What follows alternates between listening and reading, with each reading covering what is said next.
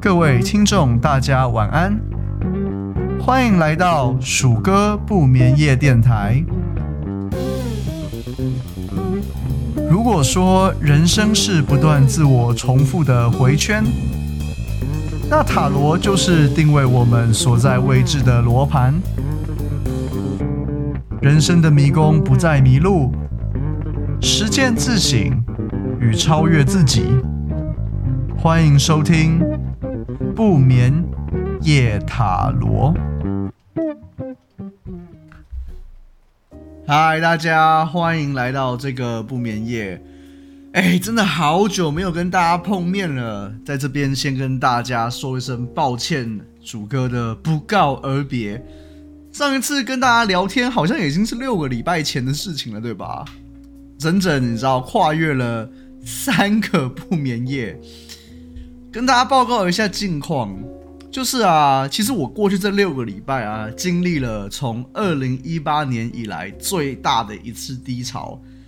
然后呢，低潮的中间呢，又伴随着你知道，就是 COVID-19 的再次确诊。哇塞，就连之前待业都没有带来如此大的精神负担，你知道吗？幸好啊，在过去的这个礼拜，诶，那个精神能量逐渐找回了它那个恢复的一个步调。所以呢，我今天赶快回来，赶快把没有做完的节目把它补上。不然，我自己心理上也觉得有点怪怪的，你知道吗？在这边感谢大家的支持以及等待。那我回来了，我相信这是最重要的。那我们接下来就事不宜迟，进入正题吧。不知道大家还记不记得一句基督教赞美歌的歌词？爱是恒久忍耐又有恩慈，这个大家相信大家都耳熟能详吧，对不对？这段歌词啊，它其实刚好呼应到今天要讲的七号牌的几个关键词。七号牌啊，它的位在的这个指点叫做胜利，也叫做 eternity 永恒。同时啊，它也有着 endurance，呃，忍忍耐的这个。核心意义啊，这个你可能就会问鼠哥啦，哎，这个也太多不同的含义了吧，对不对？但是我要讲的是，其实它其实忍耐跟 eternity 它其实是同一个概念。这边的忍耐啊，如果你要用一般的意义去解读的话，是解读不通的。它的忍耐是跟永恒一样，在形容能量不经改变而持续发展的情况。而这这个这个情况，我会接下来会再跟大家更详细的解释。胜利的这个指点啊，它在沉淀的过程中啊，它其实就像我们之前讲的，他又回回到了接近慈悲的这个端点。但是啊，不论五勋、败坏、虚无、失败，就是我们今天要讲的这四张牌，其实都和我们之前讨论的慈悲的这个端点给人的印象非常非常的不同。还记得我们之前讲慈悲的端点是什么？神的恩赐嘛，对不对？就是针对生命能量、灵魂直觉、人类智性跟动物本能，分别有神他给予的恩赐。但是这个恩赐的这个角度，哎，就跟今天我们要讲的，呃，就是第七号牌它所代表的意义有相当大的差异。这一点呢、我想要从两个角度来跟大家解释。首先呢，我们可以理解从四号牌慈悲的这一个指点开始到九号牌基础这个指点，这六个被称为小面的灰曜中，它其实是有着能量位阶的不同的。那对应到小阿尔卡纳中，也就是元素牌之中，也是同样的概念嘛。你可以理解四五六号牌是一个位阶。它是灵魂直觉的位阶，呃，之前我们其实就已经有讲过了嘛。七八九号牌呢，它又是另外一个位阶，这个位阶呢比灵魂直觉更贴近啊、更沉淀的往下了，是人类智性的位阶。这能量的不同啊，让四号牌与七号牌，他们虽然在相同的端点，但是他们表现出来的形式其实是很不同的。因此啊，我会将七号牌，也就是这个胜利的这个指点，它视作四号牌慈悲的指点，在人类智性这一个能量位阶的反射的镜射，也就是呢，用人类的智性去诠释四号牌所代表的意义。当然，这一样子的一个思考逻辑，也是可以对应到接下来的八号跟九号牌的。那我们来谈谈另外一个角度，呃，我自己的看法啦。胜利的指点，它其实就是慈悲的这个指点，它过熟的形态。我们英文讲 ripe。那如果拿水果来做比喻的话，就是适当的成熟，它会产生甜味，对吧？但是过度的成熟，它就会产生不良的风味，甚至最糟糕的状况是开始腐败。其实对应到能量，它其实也是这个样子的。今天权杖四完成这张牌。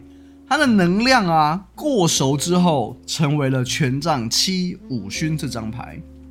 从意义上来解释的话，就是我们成熟的认为自己已经本自具足的拥有生命能量的支配权，当然就不再需要你知道有其他生命能量的挹注。当然我们会想要维持这样的状态，所以产生了排拒外部的一个意识。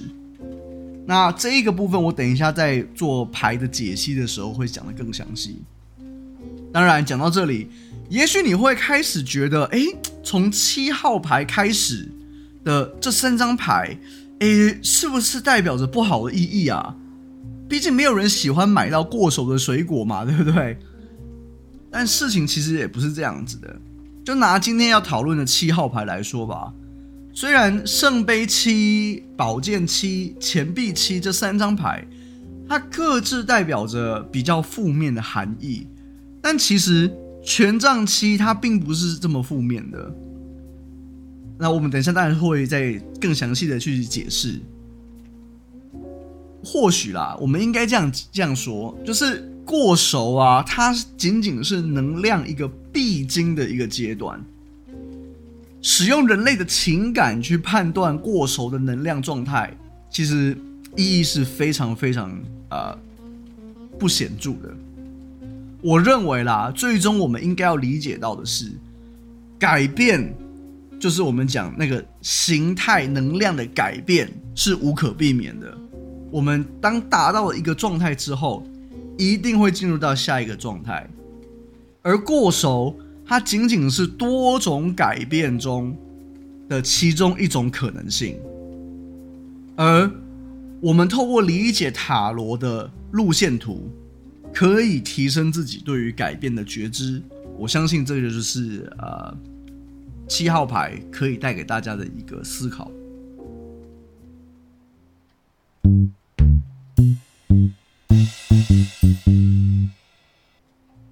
那接下来我们就来聊聊各个就是元素牌七号牌它所代表的意义吧。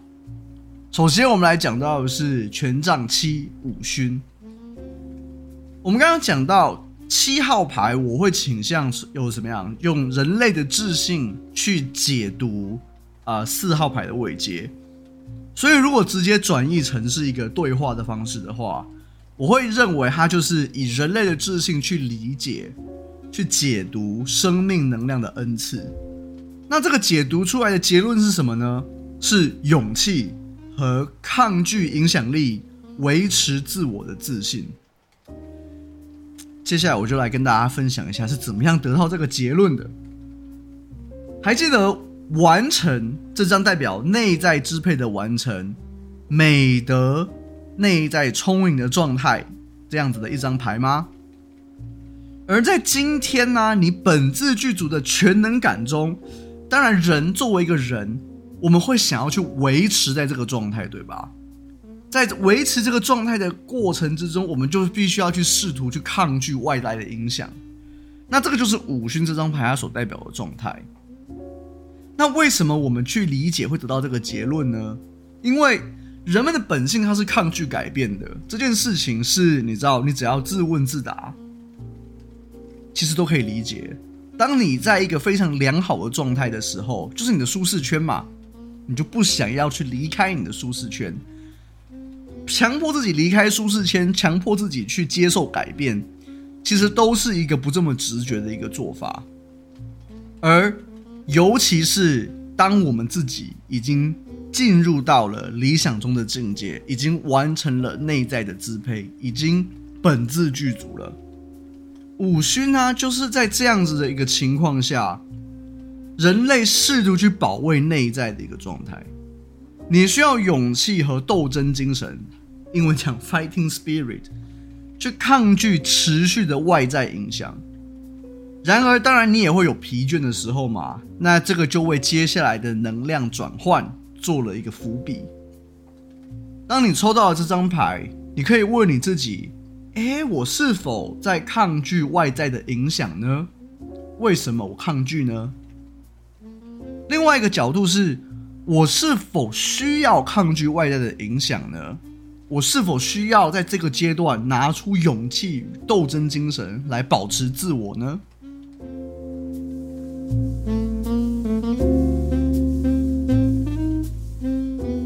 我们来讲讲圣杯七败坏。那同样的，我们以人类的智性去解读灵魂直觉的恩赐，那这个恩赐得出来的结果就是沉溺、放纵以及表象的娱乐、奢华。还记得就是圣杯四奢华，它是交流后情感溢出的状态，对吧？当然，聪明的你可能已经发现了。奢华的能量啊，跟七号牌所在的位置有一个很显著的冲突。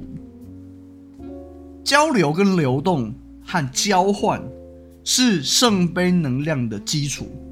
我们从一开始在二号牌的时候就开宗明义告诉你要有交流才有爱，对吧？但在圣杯七，这个交流并没有得到人类自信的认同。就像我说的嘛，人类智性它排斥改变。对吧？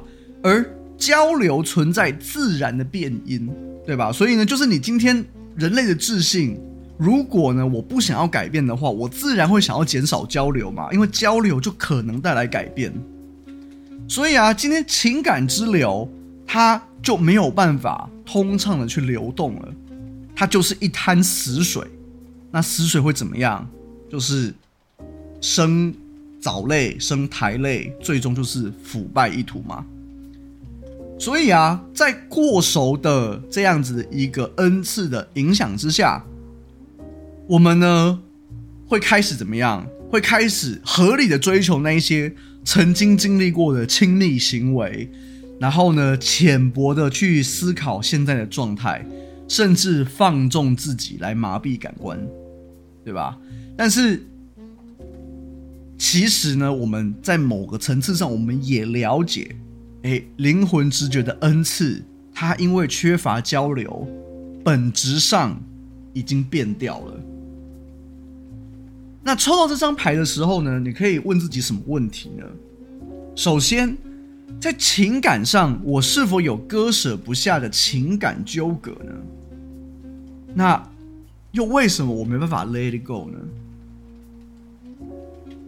第二个问题，第二个面向就是，我是否沉溺于表面的和平和愉悦，却有意无意的忽略了本质上的转变？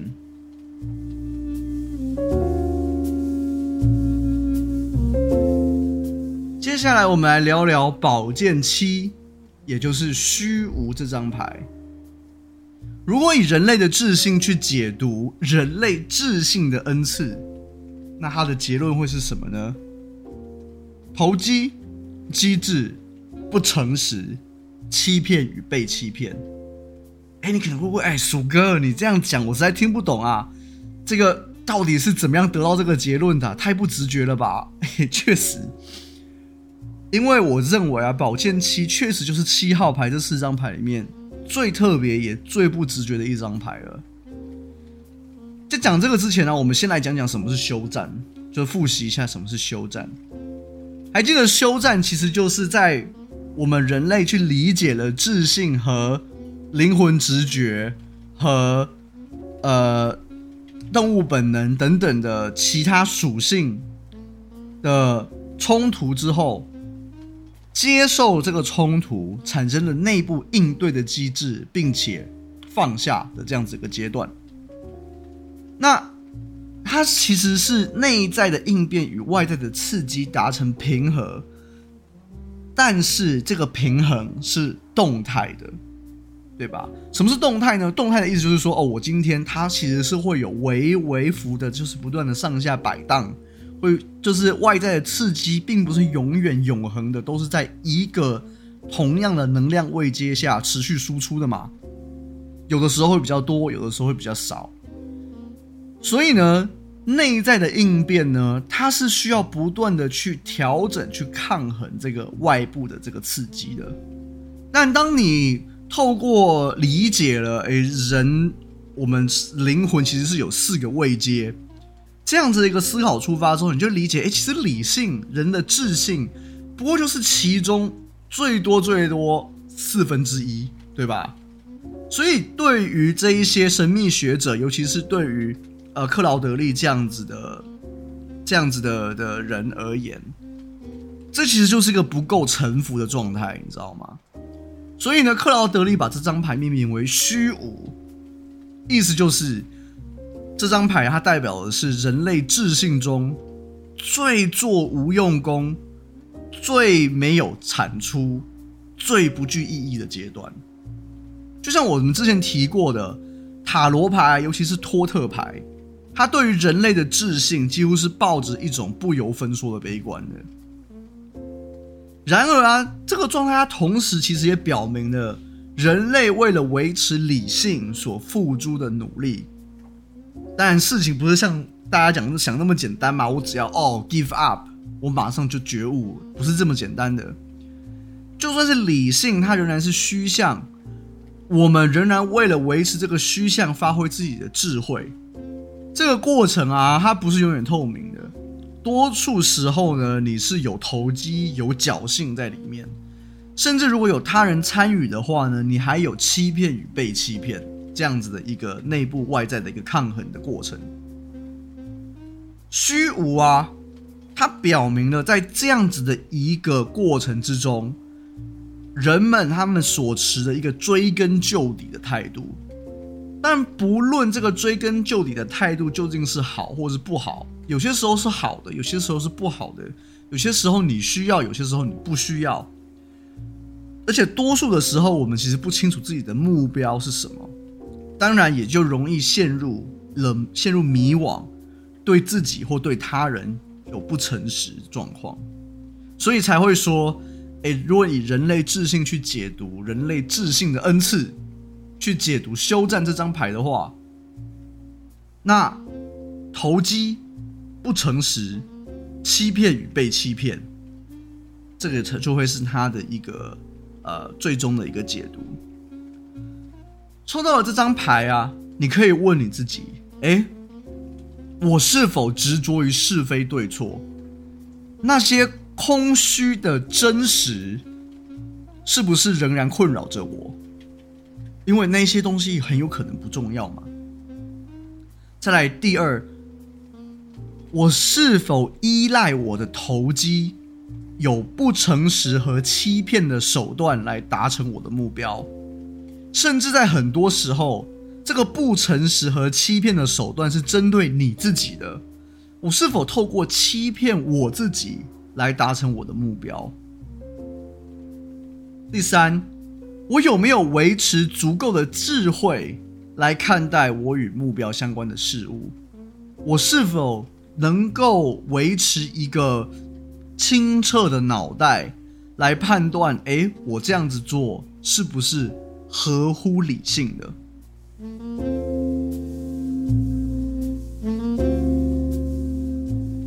再来，最后一张牌，钱币七，失败。哇，大家听到“失败”这两个字，觉得哇妈也太沉重了吧？究竟是哪一方面失败了，对不对？其实啊，你如果以人类的智性去解读动物本能的恩赐。的话，你会得到什么结论？会得到面对自身的空虚与其带来的恐惧，以及忍耐，以及等待。这个你一定就会问啦，哎，我实在是不太理解这个。就是啊，失败这张牌啊，其实的是全能，就是 power，就是钱币四这张牌，它被强行稳固后，它的能量被强行控制住之后，必然的结果，就像你握住一把沙子一样，那个沙子只会从你的指缝之中流出来嘛。就如同其他的七号牌一样，人类的智性啊，他试图去阻止改变，去阻止改变的结果，就是你在权能之中重新拾取的对物质的控制权。就像我刚刚讲的，就是手握了一把沙子，在没有新的资源挹注的情况之下，就逐渐走向枯竭。这张牌啊，它里面讲的物质。我需要特别的提醒一下，因为物质啊，它其实是非常非常基础的动物本能的东西，包含你的食衣住行、七情六欲这些，它其实都是物质的包含的范围，并不只是单纯的物质。因此啊，你如果在分析这个枯竭的原因来解读这张牌，是你可以去想，诶，从不同的角度，是少了情感的滋润吗？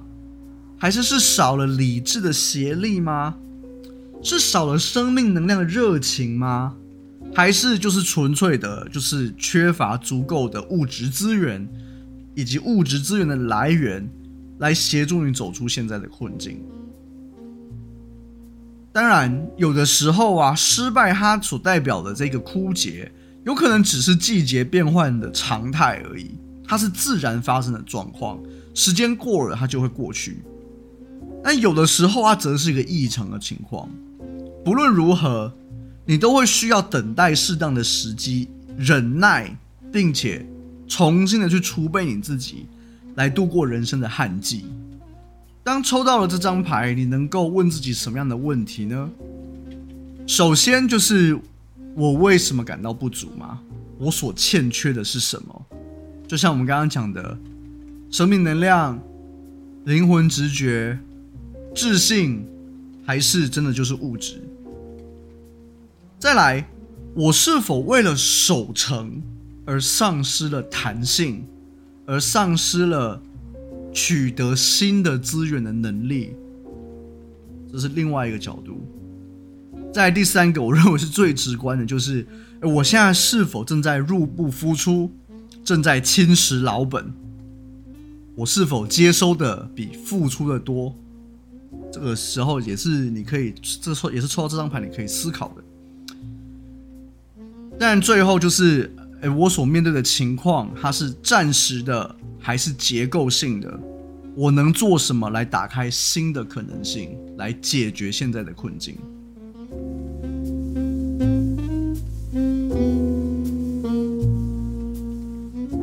好啦，那今天的节目就到这边，差不多告一段落啦。说实在的，能够回来跟大家再一次分享塔罗相关的事情，真的是太美好了。谢谢大家，你给我这样子一个机会。为了赶上流失的进度，我会尽可能的快速的把啊、接下来的第九集跟第十集，来赶快把它啊、产生出来，跟大家做分享，这样子。时间过得很快，我这个频道开设到现在也即将要满一周年了嘞！一周年呢，哇塞，这个是我真的当初在开始做这个频道的时候完全没有想到的。感谢各位的支持，也让我们接下来在每个不眠夜都能够开心的见面吧。我是 DJ 鼠哥，这里是鼠哥不眠夜电台。我们下个不眠夜再见。